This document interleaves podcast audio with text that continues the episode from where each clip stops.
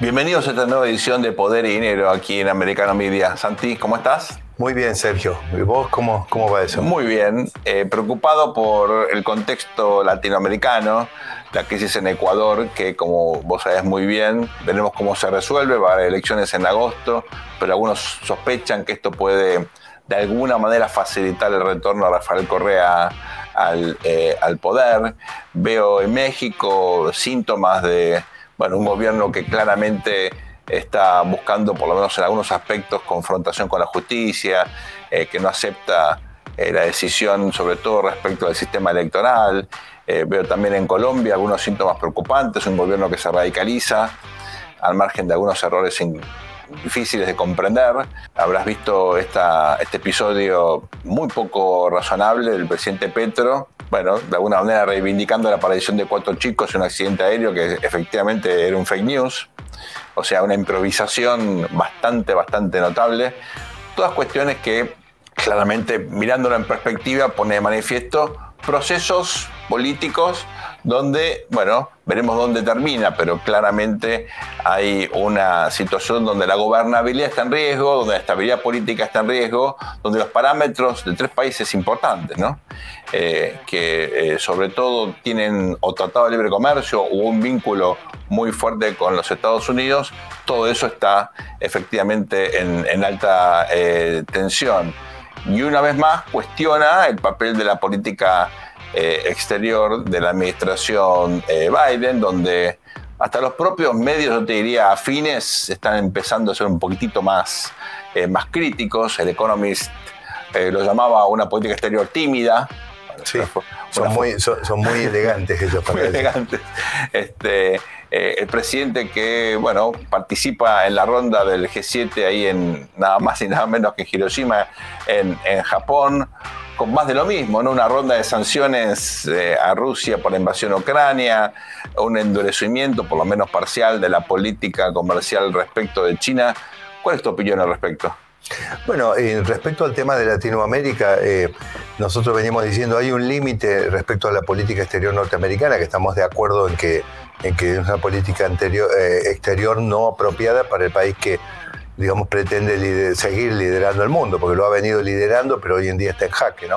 Ahora, ¿cómo podés tener una política, aunque fuera muy buena la política exterior, y aunque lo tuvieras aquí, un, a Kissinger, digamos, de 35 años eh, a cargo de la política exterior, el problema es que resulta muy difícil proyectar una imagen que no genera, digamos, en cierta medida la envidia o, que no sea un espejo en donde los países se tienen que mirar. Si hay enfrentamientos políticos en los Estados Unidos, crisis de deuda, toda clase de problemas, evidentemente la política exterior, este, digamos, no puede resolver eso. Es un país, Estados Unidos, que, está viviendo, digamos, una crisis interna y me parece que todo eso, digamos, no hace más que, este, bueno, la política exterior después es desafortunada, pero la política exterior tiene límites cuando la esencia y es el modelo capitalista exitoso y de las libertades y la democracia liderado por Estados Unidos no, no está generando realmente eh, la admiración que generaba antes en muchos, eh, en, muchos grupos. Respecto al tema de Latinoamérica, una cosa que además me preocupa es ver que donde hay un recambio, porque fíjate que es como que hay rondas y da la impresión que los eh, izquierdistas o los que, digamos, de alguna manera están, según Fabián Calle, digamos, conducidos por Cuba. Yo creo que, sí puede haber influencia cubana, pero a mí me da la impresión que son también en gran medida indígenas sus, sus, este, extravíos. Pero quiero decir, parece haber una ronda ahora donde eh, de repente eh, un gobierno de centro izquierda pierde gana uno de centro derecha, pero el país se le hace ingobernable y termina en una crisis, ¿no es cierto? Y los únicos que estarían en condiciones de asegurar la gobernabilidad en términos de, contener los disturbios sociales, ¿quiénes son? precisamente los que controlan los sectores más revoltosos, más sociales. O sea, yo no digo que esto ya esté pasando masivamente, yo me estoy viendo que para ese lugar puede ir. Por ejemplo, nosotros podemos tomar el caso de Argentina, donde sabemos que parte de las especulaciones son, bueno, nos vamos a trincherar, vamos a, a, trincherarnos en algunos distritos, como si fuera el Ober Salzburg en su momento, digamos, de, los nazis, y en este lugar vamos a esperar que los otros vengan e intenten hacer las reformas que dicen que van a hacer, suerte con eso, pero nosotros les vamos a este, hacer la calle manejable. Entonces, eh, ahí es donde a mí me parece que, hay eh, un punto, ¿no? Mirando la perspectiva, uno dice, bueno, esto desde el punto de vista de la lógica democrática, implica que la izquierda en la región, que en principio parecía adaptada, parecía, digamos, eh, reformulando estrategias para competir democráticamente, ganando elecciones importantes en México, en Brasil, en Colombia, en su momento en Perú, en Chile, en Uruguay, bueno, triunfos importantes del Frente Amplio tres presidencias consecutivas. ¿Implica eso que la izquierda en América Latina está relajando su compromiso democrático y deslizándose hacia tácticas o estrategias de corte más autoritario, Santiago? Yo no sabía que la izquierda tenía tanto compromiso democrático. Eh, me estoy enterando ahora. Yo creo que la izquierda básicamente, digamos, busca asaltar el poder. En general la historia nos muestra eso. Y una vez que asaltan el poder, después, digamos, encuentran distintos mecanismos para no soltarlo. Por supuesto, en un país latinoamericano que tiene, evidentemente, está condicionado por un montón de cuestiones externas, digamos, tienen que guardar en alguna medida las formas. De hecho, en Venezuela hay elecciones. Eh, entonces, Ahora no, este, hace mucho que no, pero hubo elecciones que te la robaron. Hubo elecciones. Entonces, a mí, yo no, no creo en el compromiso democrático de la izquierda, mm. Sergio. Hay un par de experiencias, sin embargo, eh, en Chile, las presidencias de Ricardo Lagos, sobre todo la primera y también la segunda de Michelle Bachelet, puede estar en desacuerdo con alguna de sus pero, políticas. Pero no era izquierda, Sergio, no seas malo. Era una izquierda democrática, una socialdemocracia parecida a lo que fue Clinton en Estados Unidos. Sí, era una cosa light, digamos, a ver, no puede Ricardo Lagos, un tipo recontra moderado, digamos. Tiene un PhD en economía en la Universidad de Duke. Claro y, Michelle Bachelet fue funcionaria de Naciones Unidas y puede tener, insisto, valores por, con los cuales uno tal vez no está del todo de acuerdo, pero fue una presidenta en dos eh, términos muy, creo yo, ¿no? Totalmente. Eh, es lo mismo que pasa en Estados Unidos con los demócratas, en cierta medida. Es decir, se han hecho socialdemócratas más que demócratas hoy, pero yo estimo que el compromiso democrático lo siguen teniendo. Es decir, después, por supuesto, te quieren forzar un poco instituciones y manipular los medios y demás, pero al menos en la parte formal, el compromiso democrático yo entiendo que no lo, que lo tienen. bueno, por ahí viene el punto, ¿no? Porque hay una minoría dentro del Partido Demócrata que es más, digamos, de izquierda, ¿no? De la izquierda más dura, con una política me parece, con posturas eh, más intervencionistas, eh, con una reivindicación a veces inentendible de cierto consenso keynesiano clásico, ¿no? 60 y los 70, como si se hubiera terminado bien en Estados Unidos y en el mundo. Ahí yo creo que hay cierto corrimiento con una especie de revisionismo de algunos instrumentos de intervencionismo extremo eh, que efectivamente generaron distorsiones eh, macro y microeconómicas severas y obligaron a Estados Unidos a hacer una corrección fiscal, bueno, que la hizo, como todos sabemos, el, el presidente Ronald Reagan, ¿no? Bueno, pero Estados Unidos está repitiendo ese ciclo. Estados Unidos ahora, eh, Sergio, eh, eh, es decir, ayer, digamos, publicamos en, digamos, en distintos medios, salió publicado y en estos últimos días en diversas ocasiones, la evolución del, de, por ejemplo, del riesgo de default, del seguro de riesgo de default en el caso de los Estados Unidos, es decir, tenés a México, a Brasil, a muchos países que claramente, digamos, son países importantes y demás, pero no puede comparar con Estados Unidos, con una prima de riesgo que debe ser un tercio o un cuarto de la americana. Estamos hablando de riesgo de default a un año. Eh, además, JP Morgan ha rebajado la categoría de la deuda norteamericana de AAA a AA. Mm. Es decir, estamos hablando de todas maneras de un nivel muy alto, pero digo, que, hay más seguro que tener una creencia con los Estados Unidos y sin embargo parece que eso se está cuestionando ahora. Eh, entonces, me parece, eh, ahí, eh, vos fíjate, 20 trillones de dólares la deuda este, en 2020, que había el presidente Trump, digamos, había tomado algunas medidas para estacionarla en ese lugar. En este momento estamos entrando en crisis prácticamente en semanas con 31.4 trillones. Es decir, Sergio, esto es una catástrofe y son niveles de déficit fiscal de un dígito alto de 8, 8 y medio proyectados para este año, Sergio, que son, son, de gobierno latinoamericano, pero no de cualquiera, porque hay muchos que son latinoamericanos, pero son prolijos. Por ejemplo, el gobierno argentino, que está tan criticado, que tiene una inflación hoy que está entre las más altas del mundo, si no es la más alta, sacando Venezuela, eh, a causa justamente de muchos años de déficit fiscal resuelto por emisión, bueno, yo no sé si tiene un déficit fiscal tan alto como el de los Estados Unidos, en todo caso, similar. O sea, no, no puede ser esto. Acá hay un desmadre que por supuesto tiene otras consecuencias y es absorber el crédito que existe en los Estados Unidos para prestárselo al Estado. ¿Y qué pasa con el sector privado, Sergio? Quiero hacer autocrítica ahí. El año pasado yo eh, mencioné que la administración Biden estaba haciendo el ajuste fiscal. Era cierto. El problema es que la inflación generaba más ingresos, se atrasaban en el gasto porque la inflación reduce el salario real. No, no, no, no. Esto de la autocrítica tuya es una triquiñuela para pegarte vos mismo y que yo después no te ponga en evidencia. Pero no, igualmente lo voy a hacer. el mecanismo inflacionario de reducción del déficit es transitorio, porque en definitiva los salarios se ajustan un año después. Hoy tienen ustedes este déficit enorme al cual se eh, refiere eh, Santiago. Vamos a ver ahora a una muy, muy breve pausa y regresamos enseguida con más poder y dinero aquí en Americano Media. Por favor, no se vayan. Ya volvemos. Fabián.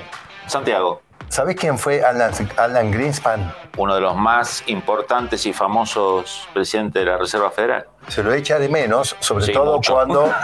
y sobre cuando todo. tenés a Powell en el cargo. Se lo y vos viste lo que dice Galo, ¿viste? O sea, tiene cada vez más baja credibilidad al frente de la Fed. Pero, al contrario de Grispan. Pero Grispan dijo, sí.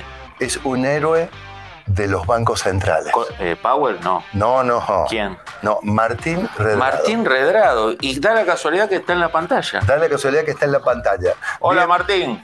Bienvenido, Martín Redrado. Martín Redrado tiene no la presentación nuestra, sino, la de, Alan, Grispan. Bueno, nos podés, Martín, primero saludarte, agradecerte tu tiempo y contarnos un poco la trastienda de esa frase. Debe ser el único latinoamericano que elogió a Alan Greenspan en ese nivel. Además, la figura de Alan Greenspan se, eh, agranda más a medida que... Que eh, pasa el tiempo, como los buenos vinos. No, y a medida que vemos la gestión de Powell. Sí, totalmente. contanos, Martín, primero agradecerte otra vez y segundo, contanos cómo fue cómo se llegó a esa declaración. Santiago, Fabián, buenos días, un gusto de conversar con ustedes. Igualmente. Intercambiar, e intercambiar ideas en, su programa que llega a todas las Américas. Eh, bueno, cuando yo escribí Sin Reservas, eh, que fue producto del, de poder decirle al poder político que con el Banco Central no se juega, eh, el Banco Central no es ni del presidente del Banco Central, ni del presidente de la República. Eh, simplemente cuando nos toca esa responsabilidad somos administradores eh, de, en el caso de la Argentina, de las reservas que son de todos los argentinos, eh, no son de ninguna persona, y hay que cuidar la institucionalidad, eh, que es eh, una de las claves para que, poder tener credibilidad. Pues bien, ustedes recordarán que sobre 2010, aquí el poder político en su momento, eh, encabezado por Cristina Kirchner, quiso manotear las reservas del Banco Central. Nosotros le dijimos que eso no correspondía, que si lo quería hacer tenía que cambiarlo por ley, no por un decreto, porque además, como ustedes saben, la delegación eh, o la creación del Banco Central proviene de un artículo de la Constitución Nacional, el artículo 75, con lo cual no es que un presidente puede cambiar el Banco Central a su uso y antojo. Y a partir de eso y de ese conflicto, bueno, a la presidenta la justicia argentina, que en muchos sectores es independiente, eh, bueno, le dijo no a eso. Luego se generó un, conflicto casi institucional y cuando las reservas estaban a salvo, eh, yo decidí dar un paso al costado en bien de la República. Y entonces escribí, sí, este libro que se llama Sin Reservas, tuvo mucha repercusión eh, eh, y, también en esos días, esos días álgidos, recibí una cantidad de apoyos de todo el mundo, desde en, en, ese momento hasta el propio secretario del Tesoro de los Estados Unidos, Tim Geithner, presidente del Banco Central de Brasil, y del propio Alan Greenspan, que me dijo, eh, bueno, me escribió un mail y me dijo, eh, realmente ha sido un ejemplo de defender la independencia del Banco Central. Luego terminé escribiendo un libro que se llamó Sin Reservas, tuvo repercusión y Amazon un día me manda un mail y me dice hay que traducirlo al inglés. Y yo en ese momento, cuando me ofrecen la traducción al inglés, lo llamo a Alan Greenspan y le digo, ¿me podrías hacer el prólogo o, unas eh, frases introductorias? Me dijo, Martín, para mí va a ser un gusto y de ahí entonces es que la versión en inglés que se llama No Reserve y que cualquiera hoy lo puede, se puede subir a Amazon y comprarlo, lo puede ver en ebook o lo puede también tener todavía físico, si le gusta leer físico. Y ahí empieza diciendo con esta frase muy generosa que, señala a Santiago, eh, Martín es un héroe eh, dentro de los banqueros centrales, bueno, la acción que habíamos tenido por defender eh, la, calidad institucional del banco era un ejemplo para otros banqueros del mundo. Pero eh, realmente lo que hubo es una, eh, una había ya también una relación. una de las cosas que siempre ocurre con los banqueros centrales es que cada dos meses nos reunimos en Basilea y por lo tanto había una relación de, de mucho intercambio de ideas y bueno, Alan Greenspan que, en ese momento era y sigue siendo ¿no? casi un, mito en, eh, en, los bancos centrales. Recordemos que estuvo 18 años eh, en el, eh, al frente de la Reserva Federal después de Paul Volcker. y bueno, realmente es un mito los banqueros centrales y por lo tanto tuvo esa generosidad que, bueno, sigo, la sigo apreciando incluso detrás mío tienen, este, también él me dedicó su libro, tuvo la generosidad de decir, eh, para Martín un verdadero profesional, ¿no? To, Martin, a true professional. Así que, eh, bueno, son esas cosas que... Eh, sellos de calidad, como diría, como de los dibujitos animales, animados, sello Acme. Tengo, me da la curiosidad de saber qué diría, qué pensaría Greenspan si tuviera una conversación privada sincera sobre la gestión actual de Yo la creo que tendría que ser después del turno de protección al menor, ¿no? Un poco, más tarde. Bueno, pero Martín ahora se está eh, dedicando eh, también a otras cosas, a, temas estratégicos. A los temas estratégicos, exactamente, secretario de Asuntos Estratégicos de la Ciudad de Buenos Aires, de uno de los referentes políticos más importantes de Argentina, Horacio Rodríguez Larreta, un, un político de centro derecha, pro-occidental, pro-capitalista, con una óptima relación con, los Estados Unidos, tanto demócratas y republicanos. Aspirante a la presidencia. Aspirante a la presidencia eh, y tratar de encauzar a la Argentina nuevamente en un sendero del que creemos, ¿no? Capitalismo, democracia, república, derechos humanos, llevarse bien con los, con los países del mundo sin fronteras ideológicas, pero tampoco metiéndonos en, en ideologías autoritarias. Martín, vos sos, eh, estás eh, desde hace unos meses en ese cargo. Contanos un poquito, has tenido una reunión muy importante, la reunión de ciudades, pero también sabemos que estás trabajando en pensar un poco la reinserción de, esa importante economía, de ese importante país que es Argentina para América Latina. Contanos un poco cómo, cómo está ese proceso. Bueno, Argentina está viviendo, a mi juicio, el, fin de una etapa, el fin de una etapa populista que se ve en el agotamiento de las ideas que tiene el gobierno actual y además en una realidad muy, muy, muy presente que es eh, que nuestro país se ha quedado sin crédito. Eh, no hay crédito internacional, se gastaron todas las reservas, como decíamos en la, en la, respuesta anterior. Lamentablemente yo dejé el Banco Central con 50 mil millones de dólares de reservas.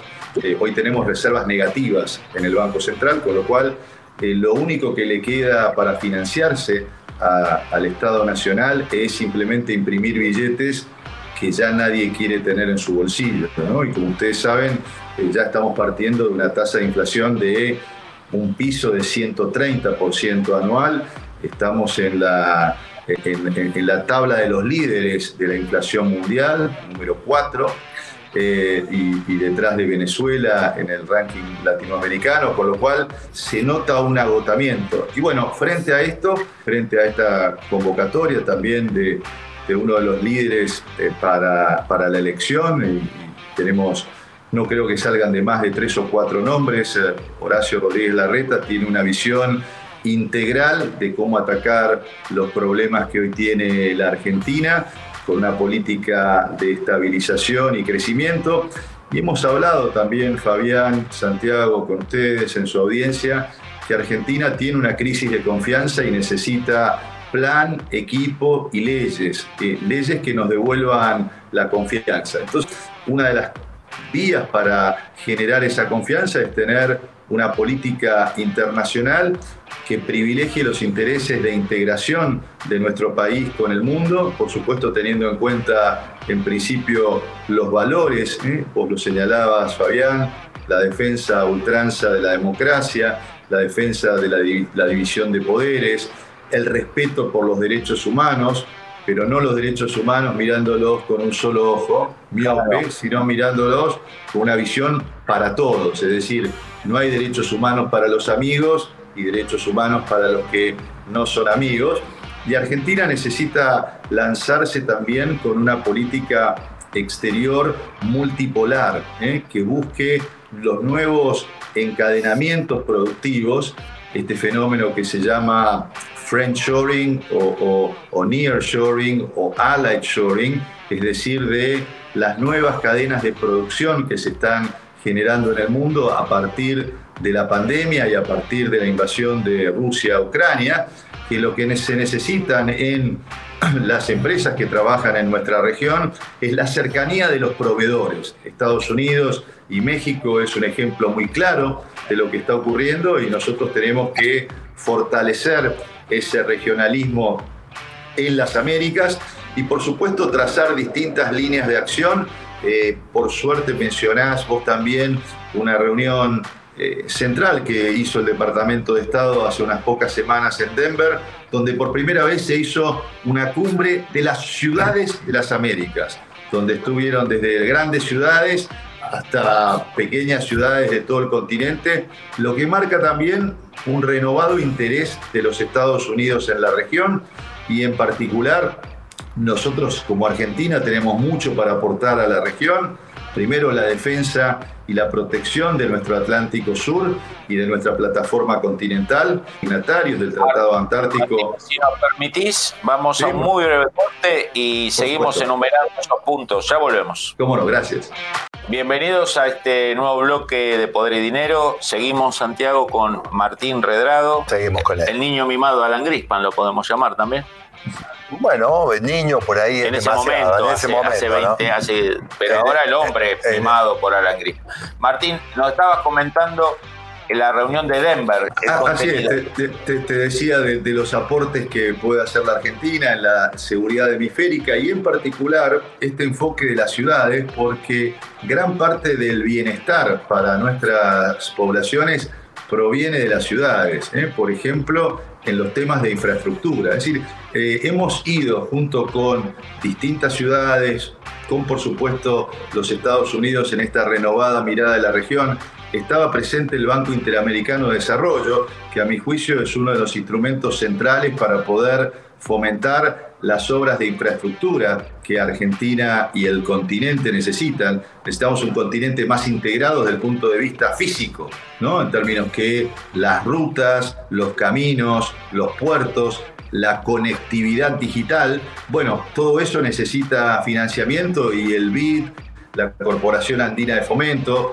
en menor medida el Banco Mundial, pero en todos ellos Estados Unidos tiene un peso relativo importantísimo y por lo tanto ponerle un nuevo énfasis en las ciudades, en el cuidado del medio ambiente, en la transición energética. Nosotros en la ciudad estamos trabajando en cambiar los eh, colectivos, los buses de, eh, hechos a combustión a manejarse con baterías Estamos trabajando también y logramos distintos financiamientos para infraestructura en la ciudad de Buenos Aires y esto lo pensamos llevar eh, a partir del 10 de diciembre también a la Nación. Con lo cual, Fabián, estamos trabajando en líneas estratégicas, infraestructura, transición energética, seguridad energética, por supuesto también seguridad alimentaria, la seguridad continental de proteger, sobre todo donde Argentina tiene influencia relativa que es el Atlántico Sur. Bueno, todos esos son los temas que estamos generando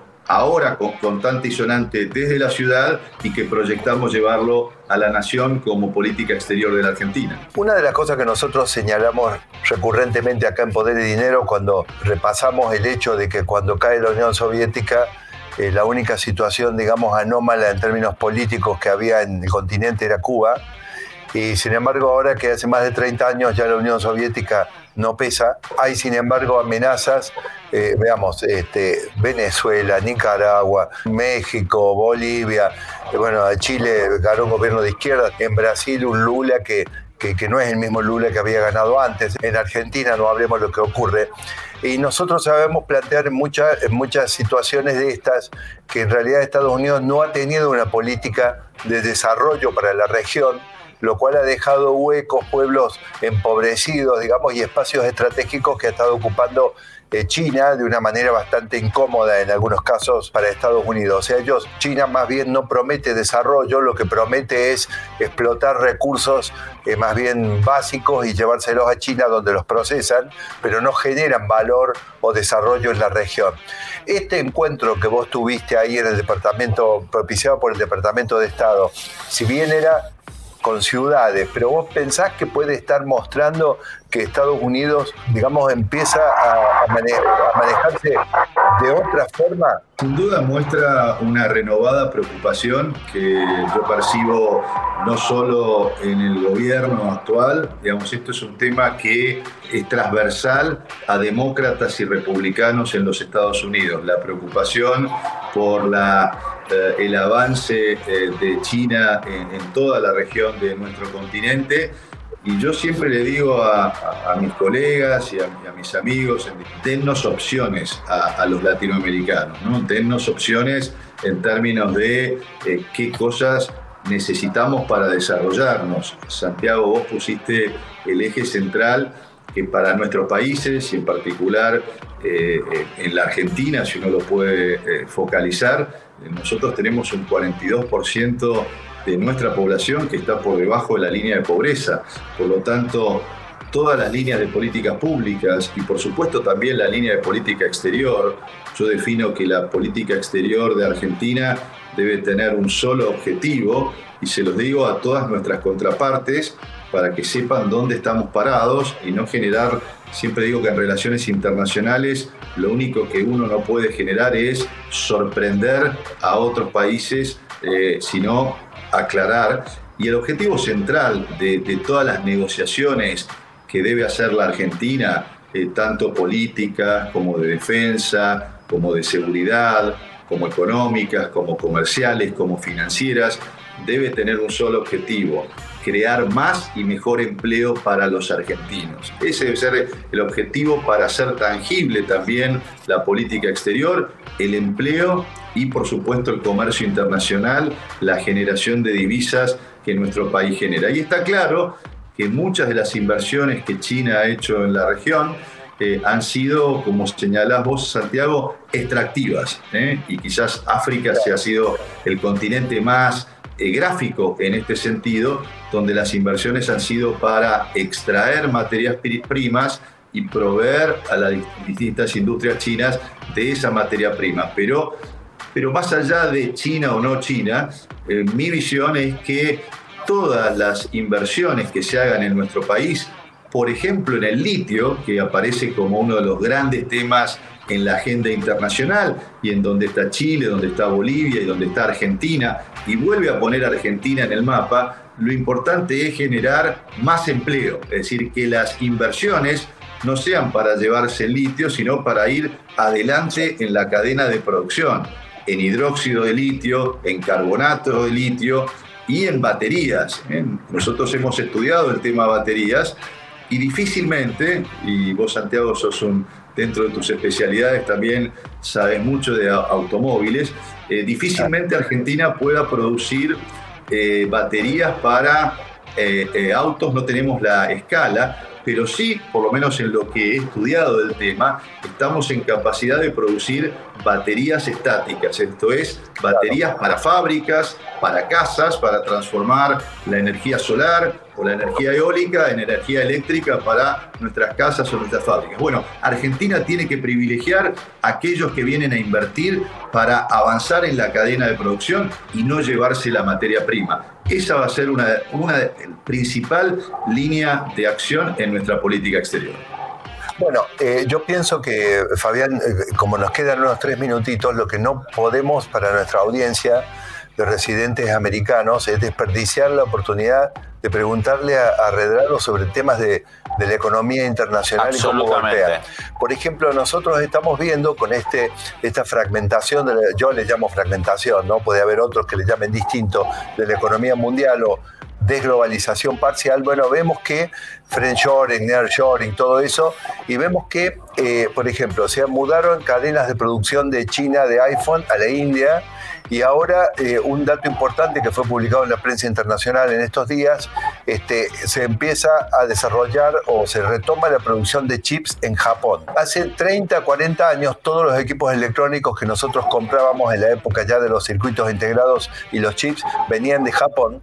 Y por qué todas esas marcas se fueron, Panasonic, Sony, tantas se fueron de Japón y se fueron yendo a, Hong Kong, a, Corea, a China, a Taiwán, por un tema de costos. Ahora, retomar la producción en lugares que anteriormente se dejó por un tema de costos no nos lleva a una economía, digamos, mundial con precios de bienes y eventualmente de servicios que no son tan bajos y tan ancla de la inflación como fueron durante las décadas eh, anteriores? Sin duda, ha marcado un tema central, pero está claro que hoy el mundo en este nuevo regionalismo que vos definís, lo que privilegia es la seguridad del proveedor antes que el costo. Este es uno de los cambios centrales después de la pandemia y de la invasión Rusia-Ucrania antes, como dijiste vos muy bien, se generaron, o, la, tendencia era que las empresas nacionales, multinacionales, eh, regionales,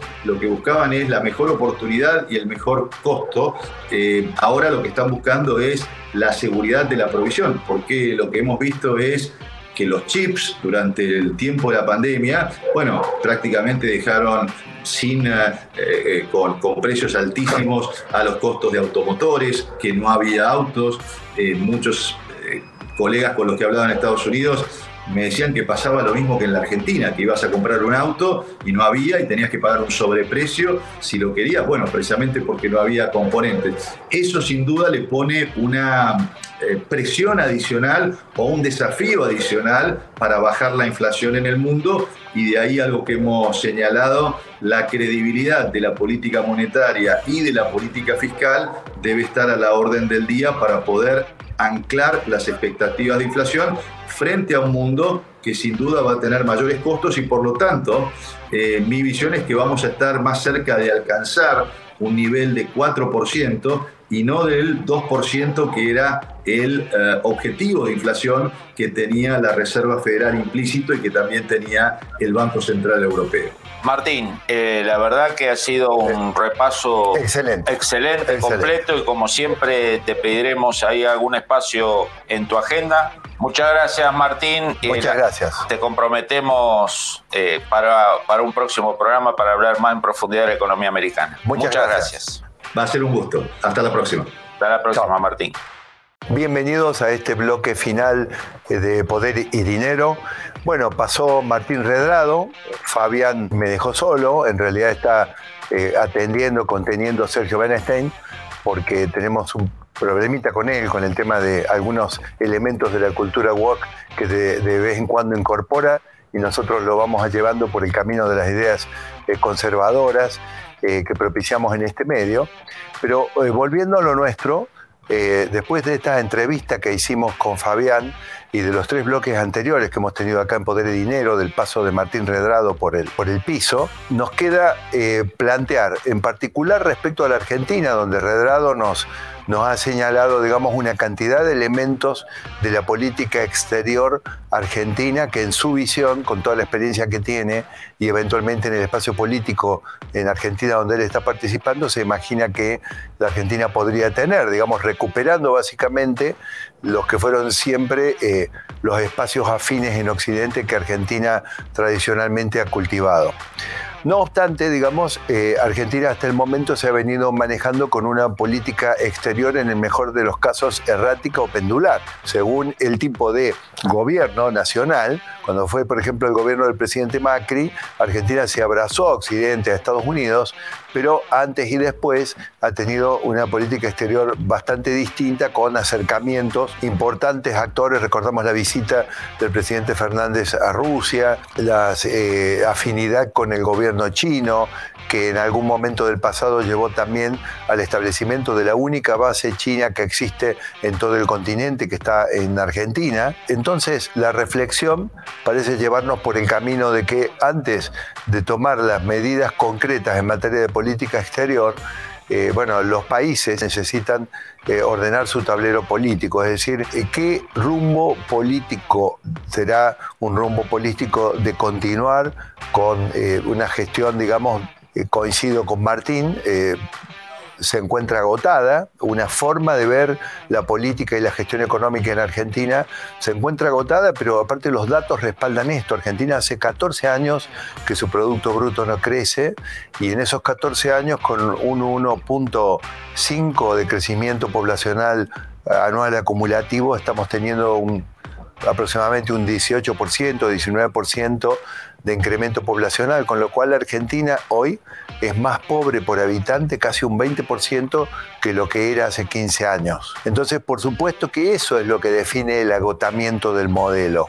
Argentina es incapaz de producir riqueza y esto lleva a una cantidad de tensiones internas porque la única manera de poder seguir alimentando a los sectores populistas que sostienen un esquema de gobierno es quitarle a otros sectores que por supuesto defienden lo suyo y esto deriva en niveles de, conflictividad y tensiones sociales. Es necesario entonces ordenar eh, primero eh, la política local.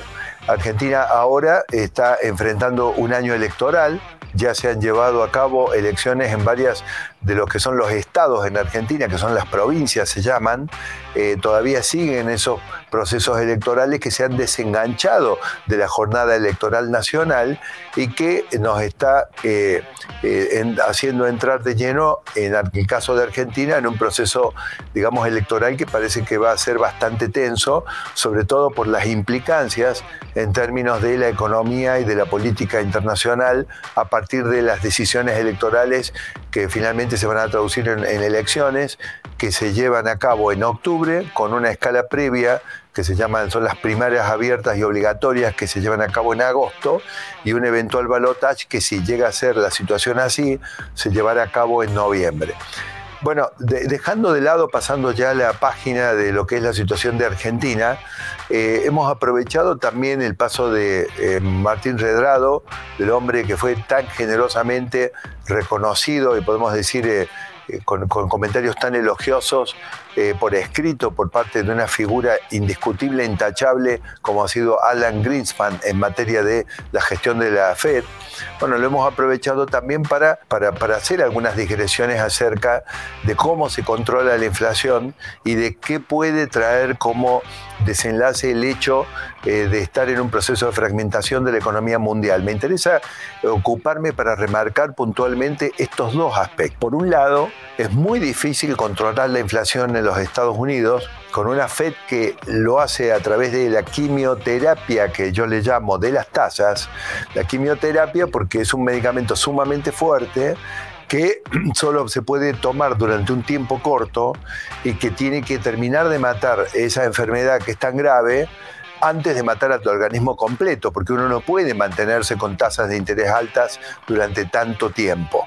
Entonces, obviamente ya hemos visto algunos de los anticipos de lo que eh, puede generar un esquema de tasas altas, lo hemos visto con la crisis bancaria, esa crisis bancaria que no ha terminado todavía su curso y que venimos advirtiendo que a medida que empiecen los vencimientos y la necesidad de repactar operaciones que representan posiblemente eh, alrededor de 10, 10 trillones, casi la mitad de los activos del sistema bancario norteamericano. Hablamos de los loans and leases, hablamos de los real estate non-farm, eh, commercial, hablamos de los real estate para uso personal, hablamos de los préstamos personales, hablamos del financiamiento de las tarjetas de crédito. A medida que esto eh, va incorporando en los eh, vencimientos de las operaciones y la necesidad de repactar nuevas hipotecas, los nuevos niveles de tasas de interés, podemos tener problemas de repago que afecten eventualmente a algunos de los bancos del sistema. Recordamos que los 30 eh, mayores bancos del sistema tienen 7 trillones de depósitos que no están cubiertos por la garantía del Fondo de Garantía de los Depósitos. Esto es eh, muchísimo, es un tercio aproximadamente del sistema bancario. Eh, y esto significa que hay que administrar con cuidado la permanencia de las tasas en niveles elevados, eh, al mismo tiempo que necesitamos que la inflación en los Estados Unidos realmente afloje. Pero otro de los puntos que veníamos planteando aquí en Poder de Dinero, que es el segundo aspecto que quería remarcar, es el tema de, ¿es realista el objetivo de política monetaria del 2% que se ha puesto la Fed, considerando las evidencias que tenemos a esta altura de que el proceso de fragmentación de la economía mundial que de manera, como yo digo, eufemista, o si lo queremos decir de una manera más clara, queriendo edulcorar un poquito el verdadero alcance de los cambios. Se habla de friendshoring, de nearshoring, lo que en realidad significa que yo estoy saliendo de producir o de desplegar etapas críticas de las cadenas de valor en el lugar donde había los menores costos, que en este caso eventualmente podía ser China. Con el anuncio de producir chips en Japón, eso evidentemente en alguna medida le está pegando bajo la línea de flotación a Taiwán, porque hoy Taiwán es el, creo que alrededor del 90% de los chips que, se producen en el mundo se producen en Taiwán, el hecho de estar desplegando cadenas de producción de chips en Japón que es un país de una extraordinaria eficiencia. De hecho, ellos fueron eh, básicamente, digamos, los padres de la electrónica moderna de consumo masivo. Y sin embargo, digamos, los japoneses eh, tuvieron que ver desplazadas eh, esas producciones a China o a Taiwán justamente por un tema de costos. Retroceder ese camino de los menores costos e ir a un camino donde el suministro va a estar garantizado, pero mayores costos, nos lleva a la idea de que vamos a tener que convivir con precios de bienes especialmente y servicios más elevados durante más tiempo hasta que se terminen de acomodar estas cadenas eh, de valor o posiblemente simplemente el mundo ya no tenga como ancla un proceso de eh, retroceso del valor relativo de los bienes y servicios. Quiero terminar los pocos segundos que me quedan recordando que hemos desarrollado en alguna entrega anterior de Poder y Dinero la descomposición del índice de precios de los Estados Unidos, del PCI, a lo largo de 20 años. Y cuando uno se toma los distintos rubros y se fija cuáles son los que crecen muy por encima del cero, que sería el promedio, ¿no es cierto? O los que van por debajo, los que van por debajo cumplen el papel de ancla. Quiere decir, yo tengo los bienes y los servicios, por ejemplo, que me crecen mucho, pero ¿por qué el PCI no creció tanto? Bueno, porque había otros que bajaban de precio. ¿Cuáles son los que estuvieron bajando de precio de manera consistente durante 20 años? Los precios de la electrónica. Ahora con estos cambios que estamos viendo venir, esto no sería más así y por lo tanto esto es consistente con un mayor nivel de inflación durante bastante tiempo a nivel mundial y en los Estados Unidos en particular. Esto ha sido todo por hoy. Volvemos en la próxima entrega con más poder y dinero aquí por Americano Media. Muchas gracias.